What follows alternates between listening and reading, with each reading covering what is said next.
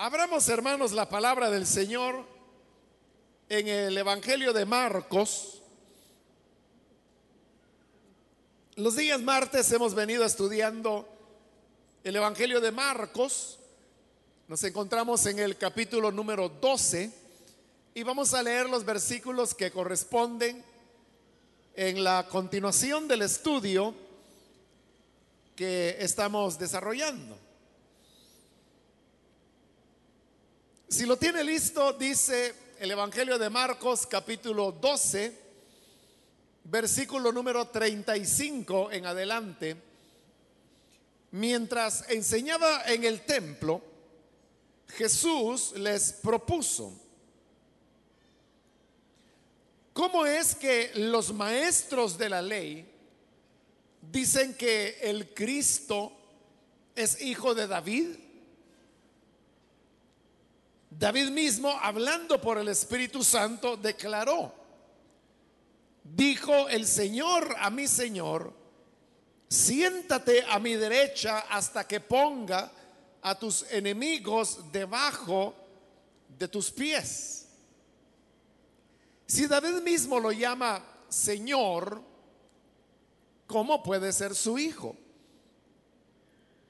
La muchedumbre lo escuchaba con agrado. Como parte de su enseñanza, Jesús decía, tengan cuidado de los maestros de la ley. Les gusta pasearse con ropas ostentosas y que los saluden en las plazas, ocupar los primeros asientos en las sinagogas y los lugares de honor en los banquetes se apoderan de los bienes de las viudas y a la vez hacen largas plegarias para impresionar a los demás. Estos recibirán peor castigo. Hasta ahí dejamos la lectura. Pueden tomar sus asientos, por favor.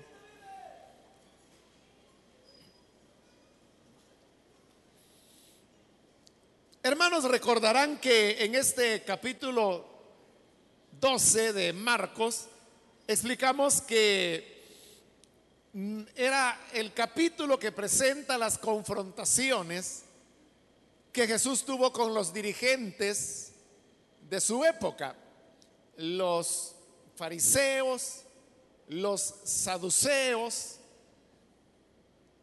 y con ellos fue que se dan las cinco trampas, podíamos decir, porque eso es lo que ellos le hicieron. No eran preguntas sinceras, sino que eran preguntas que tenían como objeto el hacer caer al Señor en una palabra maldicha para luego poderlo acusar.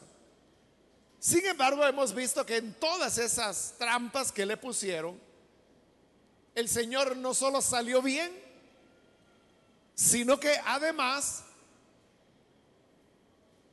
dejó a los que le preguntaban en situaciones difíciles, porque no solo respondía a la pregunta que le habían hecho, sino que la respondía de una manera tal que dejaba callados a sus enemigos. Así hemos llegado ya casi al final de este capítulo 12 ya hemos visto las cinco preguntas que le hicieron al Señor. La última de ellas es la que vimos la semana anterior, cuando le preguntan al Señor cuál es el primero de los mandamientos. A lo cual también el Señor respondió. Y dice la escritura que después que el Señor respondió, ya nadie se atrevió a hacerle ninguna pregunta.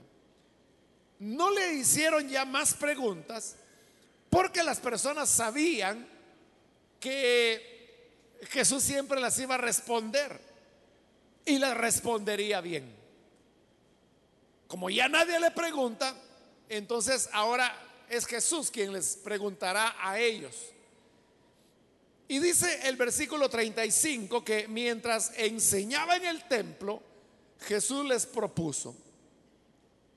Es importante ese versículo 35 porque nos vuelve a recordar que el Señor estaba enseñando en el templo, algo que ya se había dicho, pero bastante versículos atrás.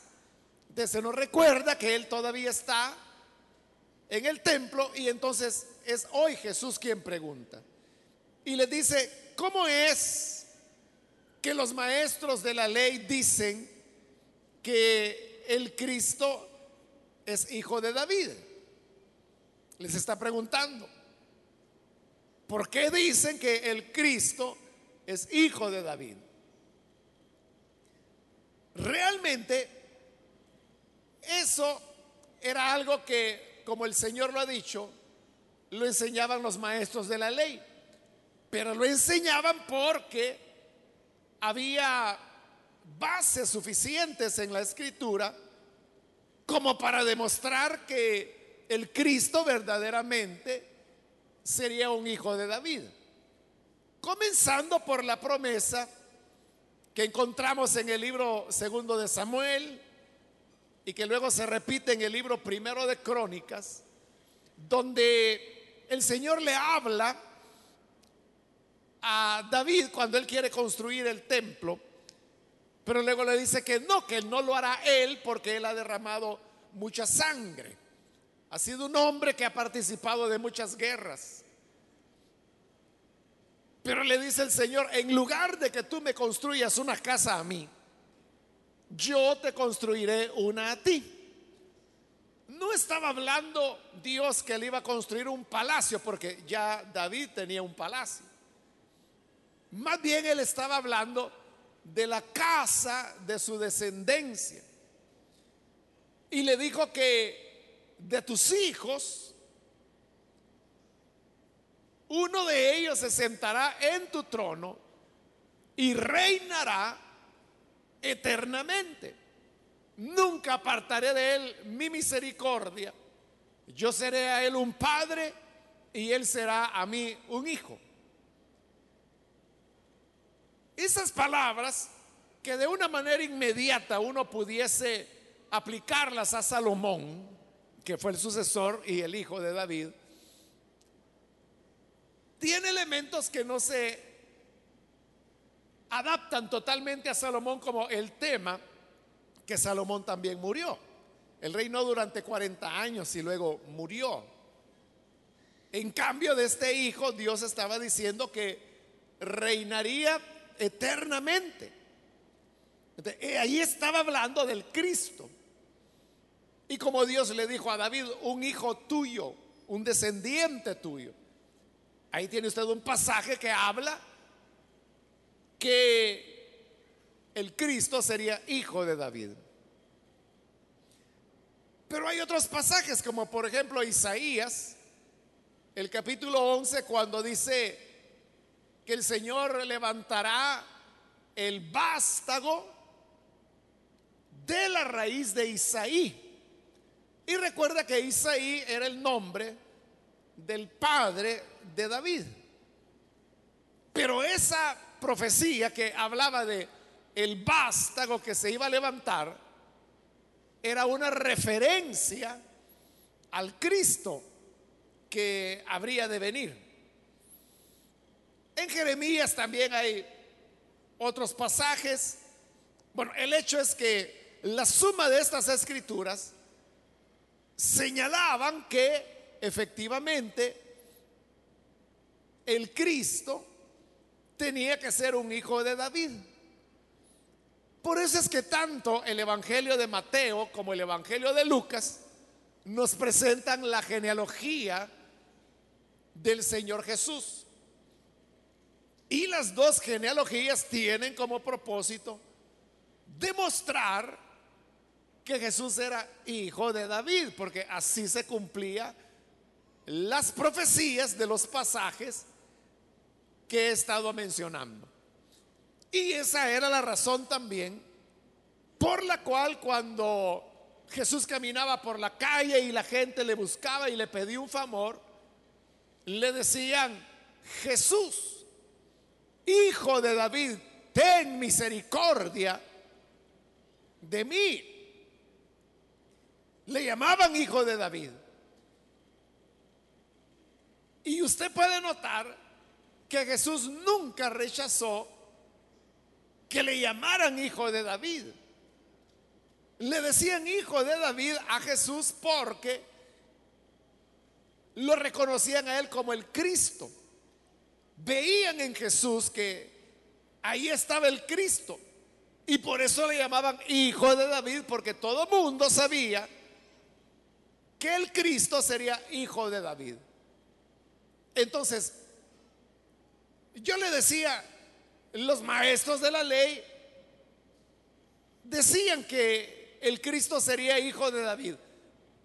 Pero le he explicado todo esto para que usted se dé cuenta que no es porque era un invento de ellos. Se basaba en todos estos elementos escriturales que incluso Jesús, ni Jesús rechazó. Por eso es que él aceptaba que le dijeran hijo de David. Y cuando le llamaban hijo de David, él respondía, él reaccionaba.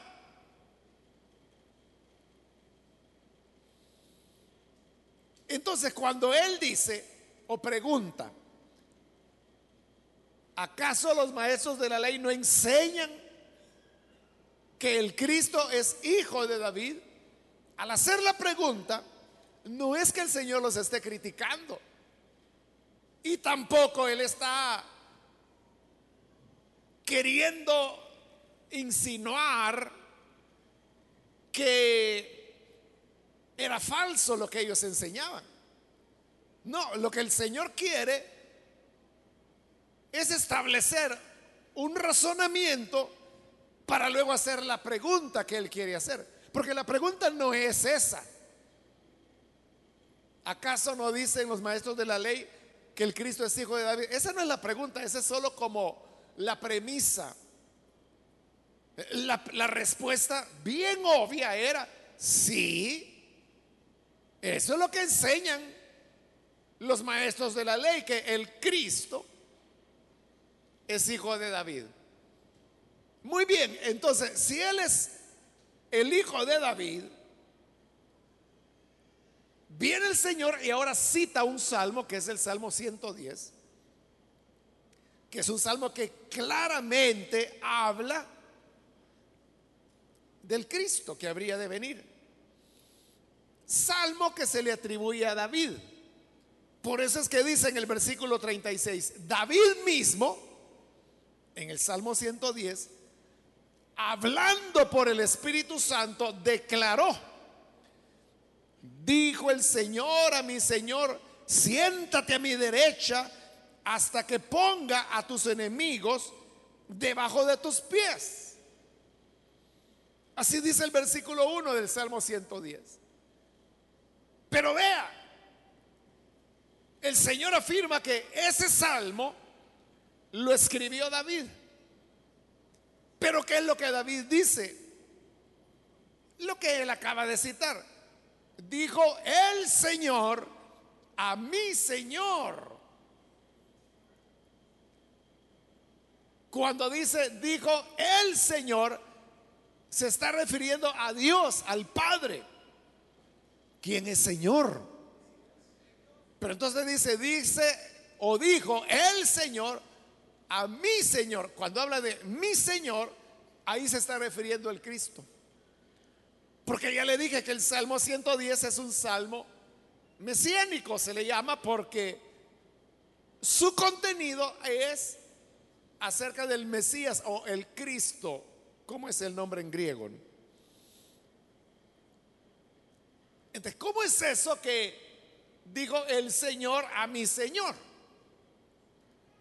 Parece una contradicción, ¿verdad? Porque si el Señor le dice al Señor, es como que si él se dijera a sí mismo. Pero ese no es el punto que Jesús quiere tocar. El punto es en el versículo 37, y aquí viene la pregunta que él quería hacer. Si David mismo lo llama Señor, ¿cómo puede ser su hijo? Porque ningún padre se refiere a su hijo llamándole Señor. Que en ese salmo la expresión Señor se está utilizando desde el punto de vista de divinidad. Por eso es que aparece dos veces. Dijo el Señor, que es Dios, a mi Señor, que es el Cristo, siéntate a mi diestra hasta que ponga a tus enemigos como estrado de tus pies. Eso lo dijo David por el Espíritu Santo, dice el Señor. Por lo tanto, si el Cristo es hijo de David, ¿por qué?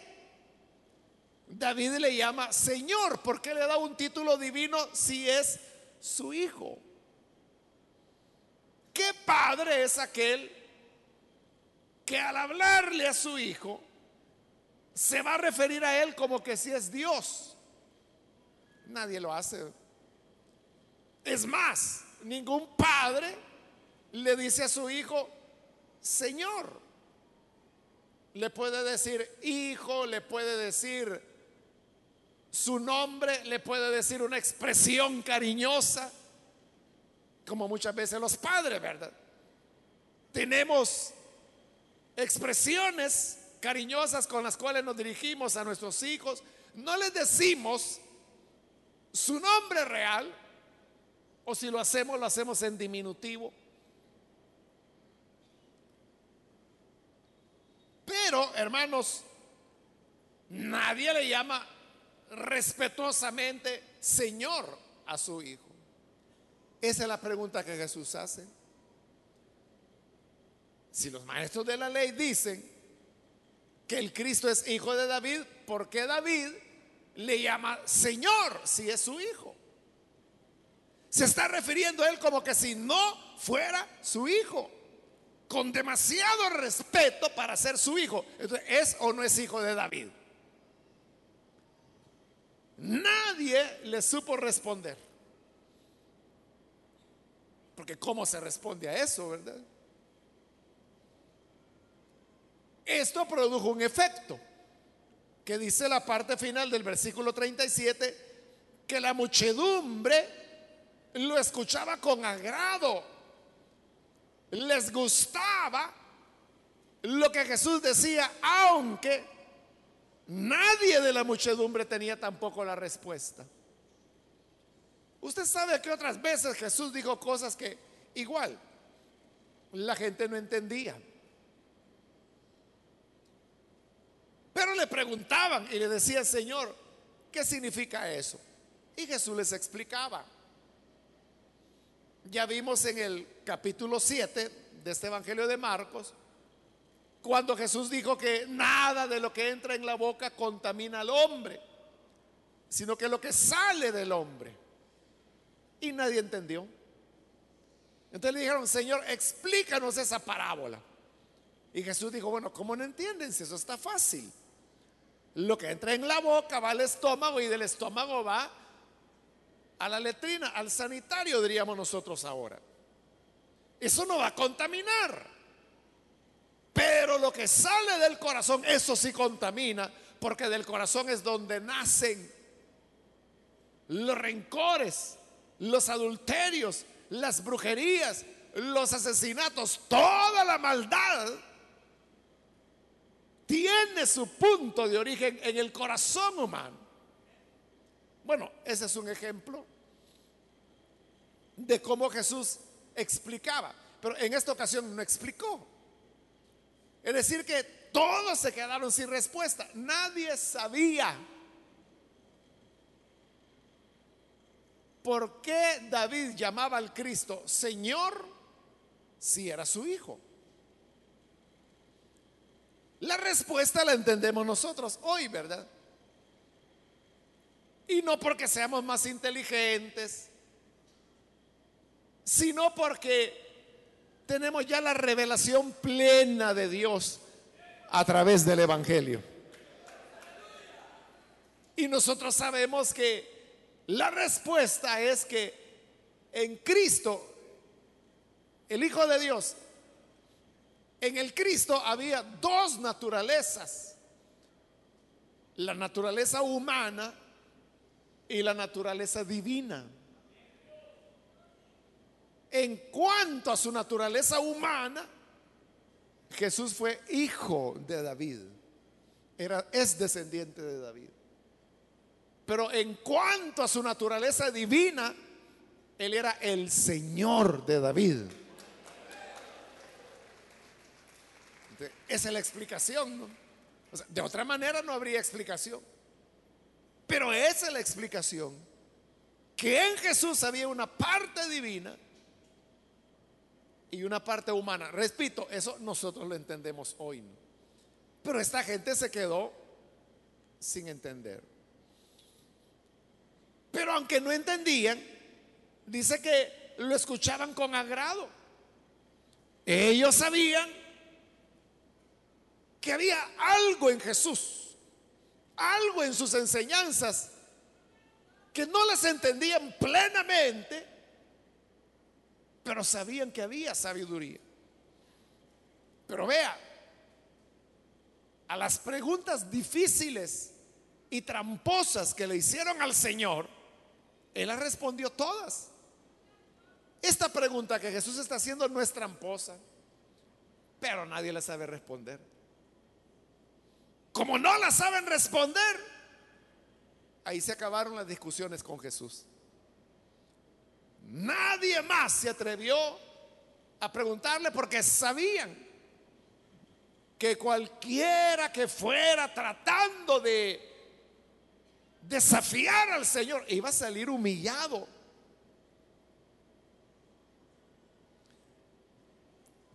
Pasado eso, dice el versículo 38, como parte de su enseñanza, Jesús decía, y ahora comienza a hablar de los maestros de la ley. Y le dice a la gente, tengan cuidado de los maestros de la ley. ¿Por qué había que tener cuidado de ellos? Bueno, hoy lo dice, les gusta pasearse con ropas ostentosas, que los saluden en las plazas ocupar los primeros asientos en las sinagogas y los lugares de honor en los banquetes. Cuando dice que les gustaba utilizar ropas ostentosas, es porque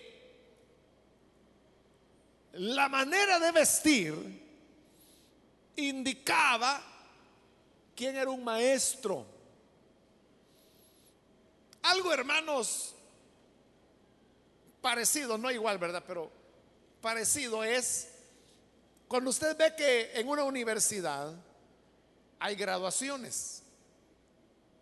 Entonces pasan los alumnos que se van a graduar, pero las autoridades de la universidad, ellos están vestidos con togas, a veces tienen birretes, a veces es otro tipo de sombrero el que utilizan porque son, son las autoridades. esa ropa que usan para esas ceremonias de graduación, lo que está indicando es que ellos son los catedráticos. Ellos son los maestros. La ropa está indicando eso. Así era en la época de Jesús. Los que eran maestros de la ley utilizaban ropa ostentosa porque con eso querían indicar que ellos eran maestros. Pero ellos no utilizaban la ropa para enseñar, la utilizaban para andar toda la vida. Para que toda la gente dijera, ahí viene el maestro, ahí viene el gran y sabio maestro de la ley. Pero además dice, les encantaba que los saludaran en las plazas, porque eso los hacía mostrar a ellos como populares. Iban por las plazas y quizá iban a las plazas en busca de saludos.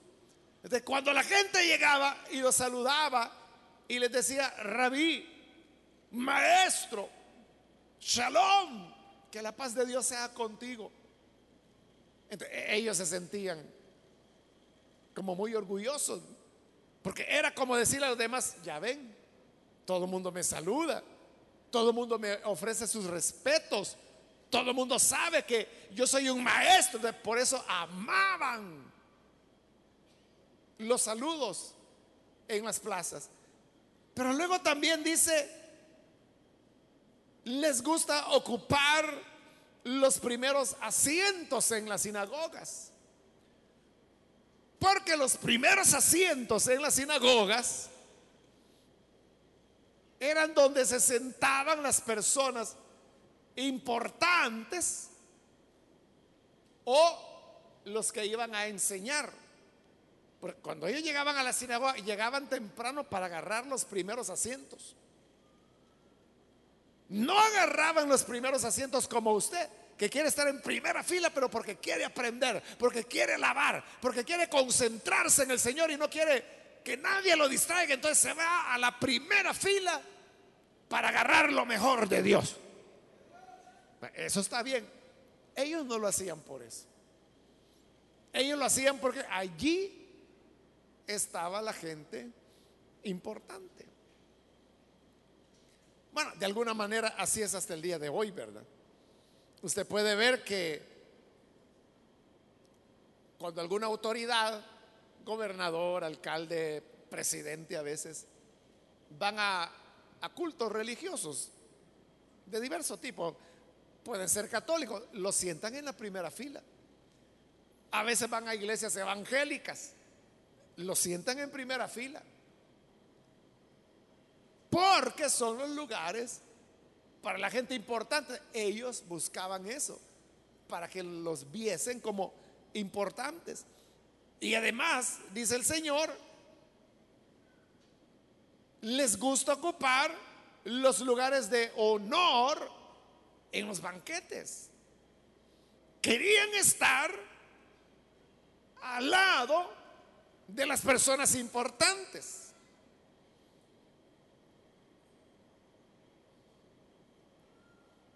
A veces, hermanos, se dan conferencias internacionales.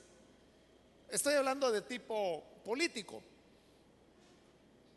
donde Ahorita mismo en México, perdón, en Guatemala, hay una conferencia donde está el vicepresidente de los Estados Unidos, está el señor Rajoy, que es el presidente de España, y hay otros presidentes. Normalmente cuando hay esas cumbres o conferencias, como le llaman, eh, no solo son las reuniones que tienen, sino que también eh, se toman la fotografía. Y algunas veces el presidente de los Estados Unidos está ahí. Y mire cómo son las cosas. Hay personas que mueven dinero, ya sea para estar sentados al lado del presidente de los Estados Unidos, cuando son esas conferencias, o para estar al lado de él cuando se toman la foto oficial.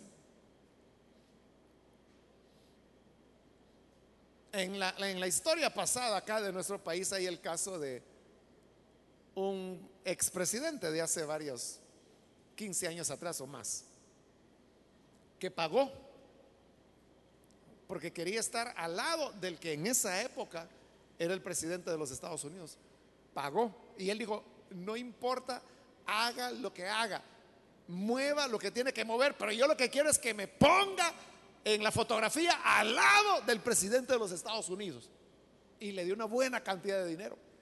Y así fue, lo pusieron. Y en las fotos está al lado de él. Eso es buscar los lugares de honor. Eso que hacen los políticos por razones políticas hoy los maestros de la ley lo hacían por orgullo, por querer aparentar ser alguien contrario a lo que Jesús había enseñado, Porque Jesús dijo, cuando te inviten a comer, tú siéntate en la última silla. Porque es mejor, dijo el Señor, que te digan, hey, ¿por qué te quedaste allá atrás?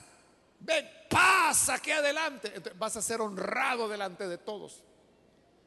Pero ¿qué tal si tú te vas a sentar al lado del importante, en el lugar de honor? Y te tiene que decir, mira, levántate porque ese lugar yo lo tengo reservado para otra persona. Vete más atrasito. Entonces dijo el Señor, vas a ser avergonzado delante de los demás. Pero los maestros de la ley no eran así.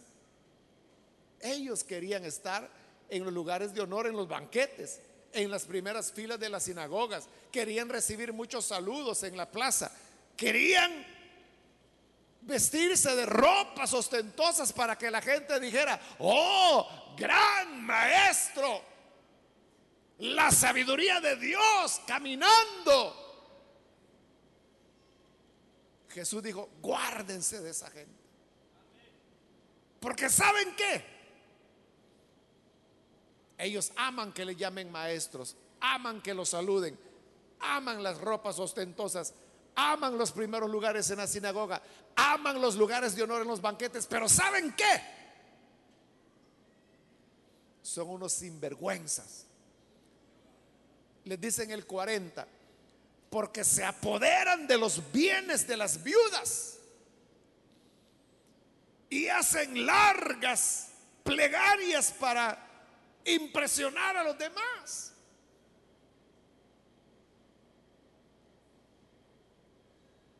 Eso que el Señor dijo, se apoderan de los bienes de las viudas. Hasta hoy en día, hermanos, no se sabe a qué se refirió Jesús con eso. uno entiende la expresión, ¿verdad? Que eran ladrones y le robaban a las viudas que eran las más necesitadas en la época. Es decir, que no era que robaran al, rico o al poderoso, le robaban a las pobres viudas. Pero el punto que no se sabe es cómo hacían para robar. Hay teorías, ¿verdad? Una teoría dice que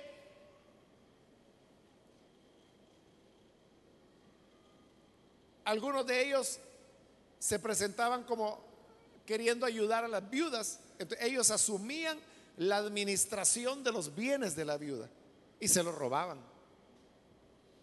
Otra teoría dice que ellos querían cobrar diezmos retrasados que no se habían pagado desde la muerte del esposo de esa mujer. De esa manera les robaban porque usted sabe que los diezmos son de lo que se recibe. Pero si el esposo ya estaba muerto, ¿qué iba a recibir? Pero le decían, mira mujer, hace 10 años que enviudaste y no has pagado diezmos. Y de que iba a pagar diezmos si no había tenido ingresos. Ellos se los cobran así, le, robaban. bueno, estas solo son ideas, le digo porque no se sabe. ¿Qué mecanismo era? Las ciencias bíblicas, la sociología, la psicología, la antropología, siguen estudiando las culturas en las cuales Jesús vivió y enseñó.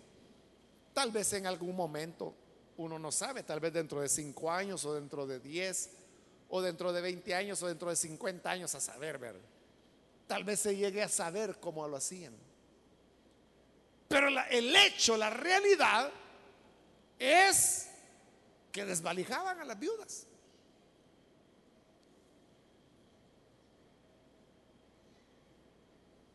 Y usted sabe que las viudas siempre han ocupado un lugar especial en el corazón de Dios. Por eso es que la escritura dice que Dios es padre de huérfanos, protector de viudas. Porque la viuda como el huérfano eran vulnerables, expuestos a peligros. No podían defenderse por sí mismos. Por eso es que los maestros de la ley extorsionaban a estas personas. Y dice el Señor, para impresionar a los demás, hacen largas plegarias, repitiendo lo mismo como cotorras.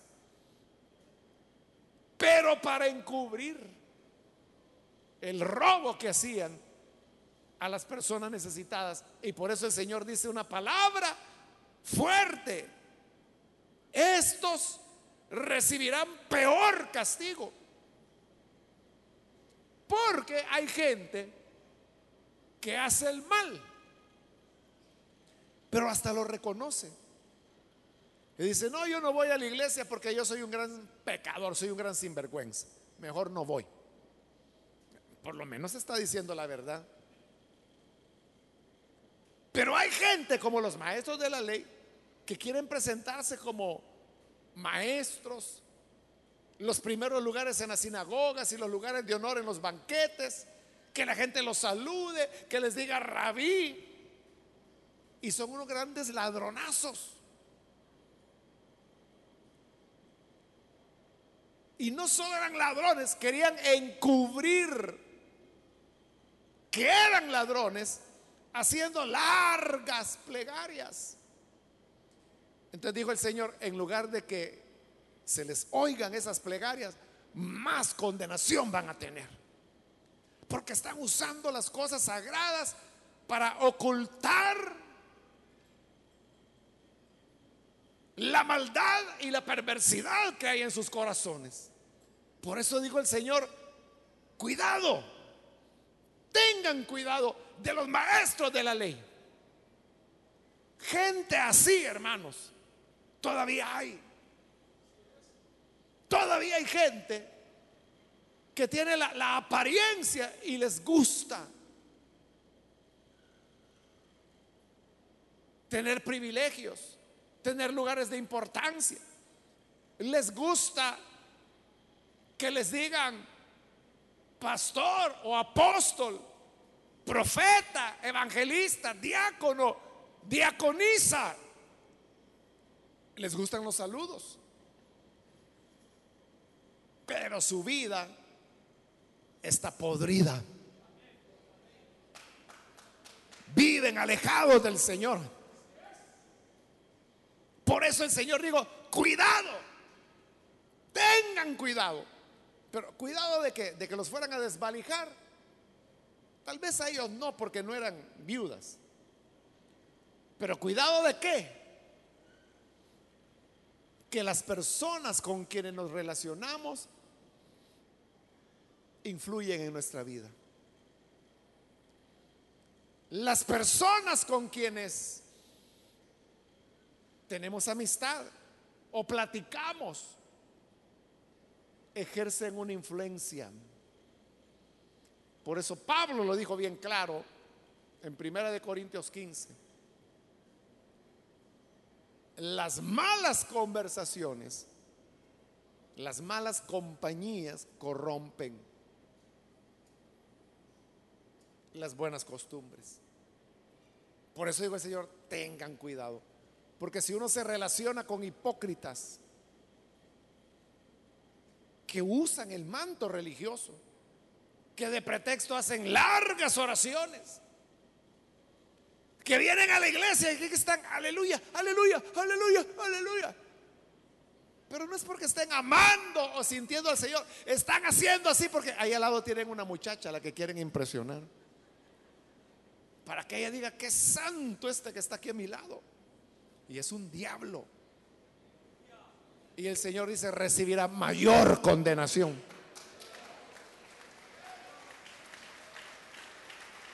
Así es. No se debe usar lo sagrado.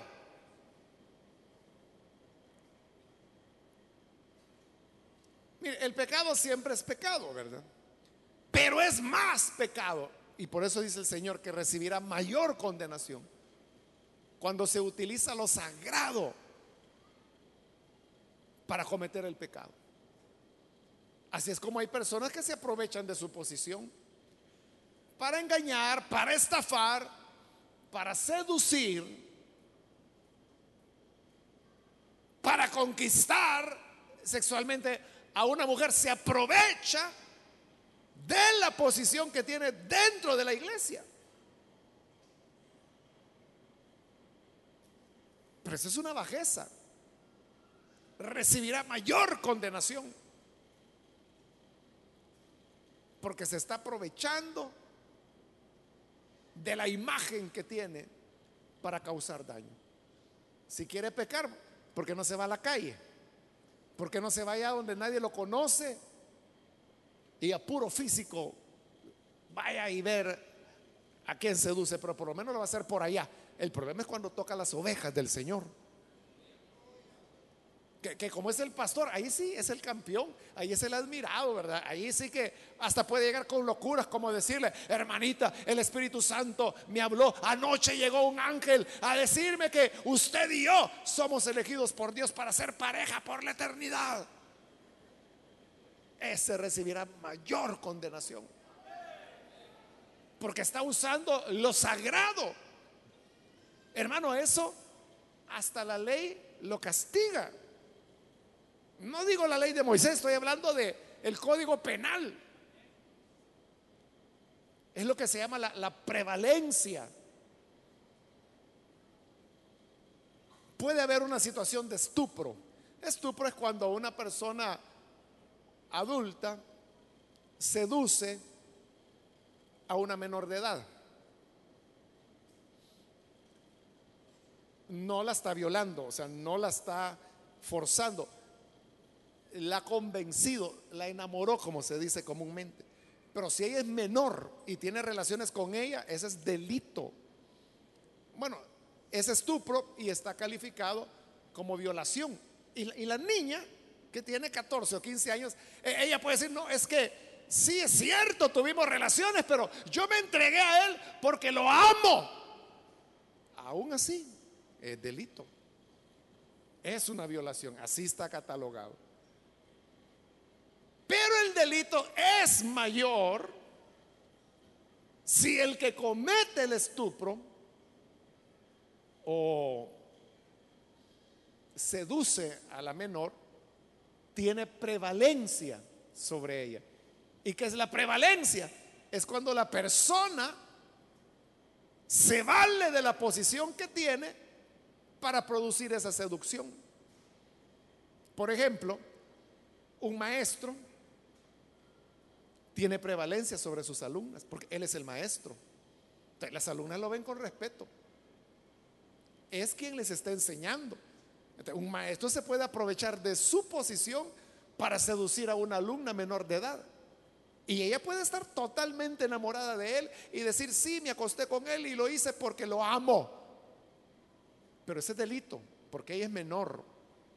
Y aunque tenga 17 años con 11 meses, es delito es delito.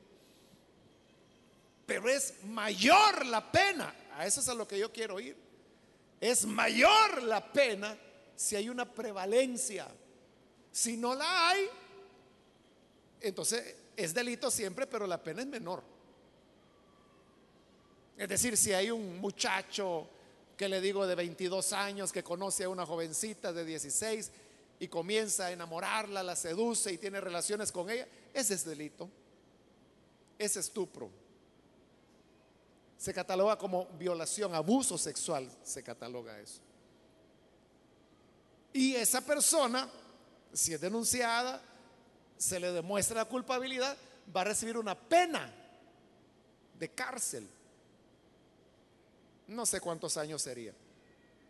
Pero es una pena que, que, llega a un nivel, porque él no tiene prevalencia sobre ella, es simplemente un amigo, un fulano, Quizás hasta él verdaderamente se enamoró de ella. Pero de cabeza dunda no sabe que la ley prohíbe. O sea, que es delito que un mayor de 18 años tenga relaciones sexuales con una menor de 18 años, aunque ella lo consienta. Aunque ella se lo pida. Él puede decir eso. Es que ella me lo pidió. Me dijo que si yo no me acostaba con ella, me dejaba es delito. Eso es lo que cabezas duras no entienden. hasta que van a ir a parar a la cárcel un día. Pero si hay prevalencia, como el caso que yo le decía, que es el maestro de la alumna, o si es el pastor de la miembro de una oveja, ahí hay prevalencia, porque es el pastor. Entonces la, la joven lo ve como el hombre de Dios. Eh, ese es el punto, que lo ve como santo, como modelo. Y le dije que hay sinvergüenzas que hasta utilizan el hecho de decir, es que Dios me habló y me ha dicho que tú vas a ser mi virgen o no sé qué. Cualquier locura le pueden decir. Está usando prevalencia. Eso es delito, pero ahí la pena es mayor. Le caen más años de cárcel que aquel muchacho despistado que fue y se acostó con una joven, quizás porque él estaba enamorado de ella y ella de él. Pero recibe mayor pena este, porque tiene prevalencia. Eso es lo que ocurría ahí. Por eso el Señor dijo, tienen mayor pecado. Porque lo hacían con conocimiento. Se escudaban en hacer largas plegarias. Se escudaban en la apariencia que tenían. Y vea, aquí en la tierra, muchos casos de esos hermanos nunca salen a luz. Porque viene la, niña, la, la menor de edad, ¿verdad?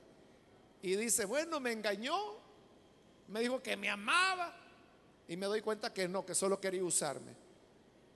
Pero no voy a decir nada para no dañar la iglesia.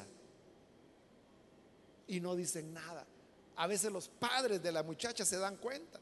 Y dicen, no, no, no digas nada porque esto va a dañar a la iglesia. Y así muchos delitos, abusos y pecados que se cometen quedan enterrados, quedan olvidados. Y la justicia del hombre no puede actuar porque nadie dice nada. Pero del Señor nadie se escapa.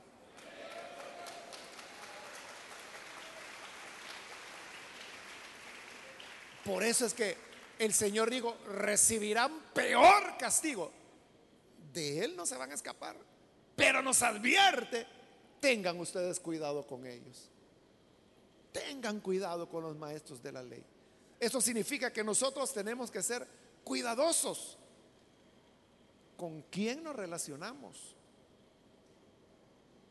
con quién llevamos amistades, por aquello que ya le dije, de Corintios 15, las malas compañías corrompen las buenas costumbres. Y también porque la escritura dice que un poco de levadura leuda la masa. Entonces, si tú andas con lobos, aullar aprenderás.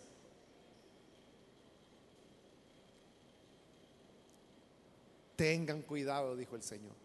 Mejor andemos con santos. Mejor andemos con personas que lo que aman es al, al Señor, quieren servirle, quieren ser fieles. Y hay gente que eso no les agrada porque dice, ya aburre, solo de la Biblia habla, solo de la iglesia, que solo que la célula aquí, que solo que oración, que ayuno, que vigilias. Pero si nosotros andamos con esas personas, el que anda con sabios, sabio será. Pero el que anda con diablos, mayor castigo va a recibir por andar de vivo. Que Dios nos guarde, hermanos. Y que seamos protegidos. Tengamos cuidado. Tengamos cuidado. No, no se haga amigo de cualquiera, por muy chistoso que sea, por muy payaso que sea, es que viera cómo me hace reír, me divierte. Yo sé que es un gran pecador este hermano, pero viera qué gracioso, cómo se goza andar con él. Vas a terminar embarrado también. Mejor muévete con hijos de Dios que le aman hijas de Dios, que aborrecen la murmuración y el chisme, pero aman la oración. Pégate a ellas. Y entonces crecerás en pureza y santidad delante de Dios. Vamos a orar, hermanos, vamos a cerrar nuestros ojos. Quiero hacer una invitación.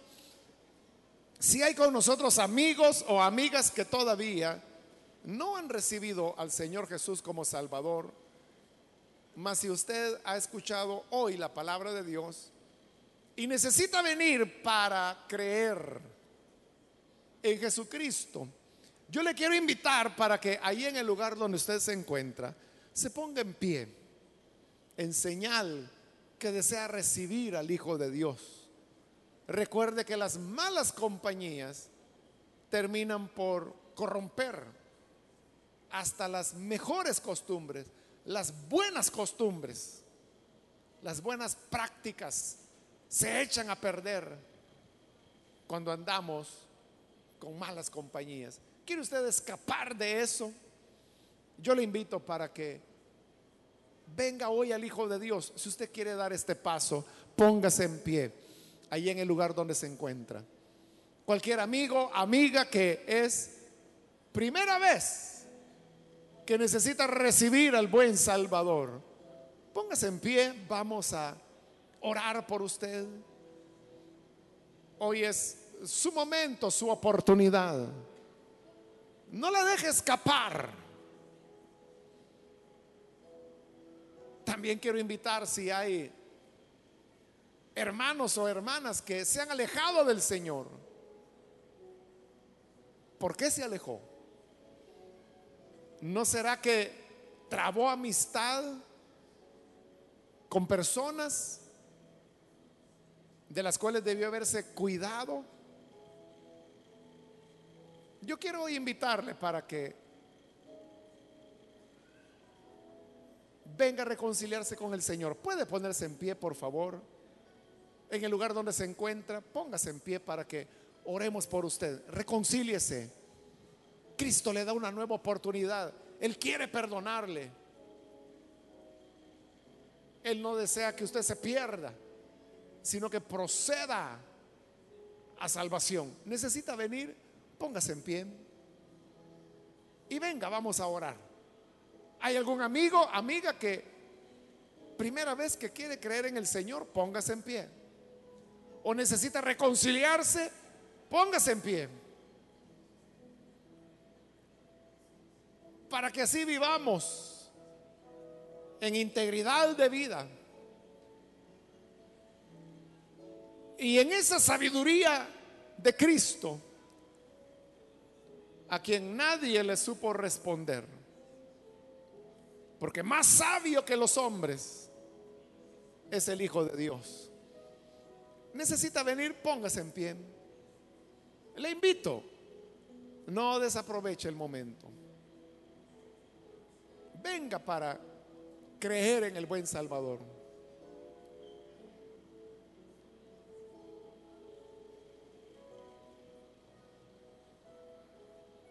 Vamos a orar.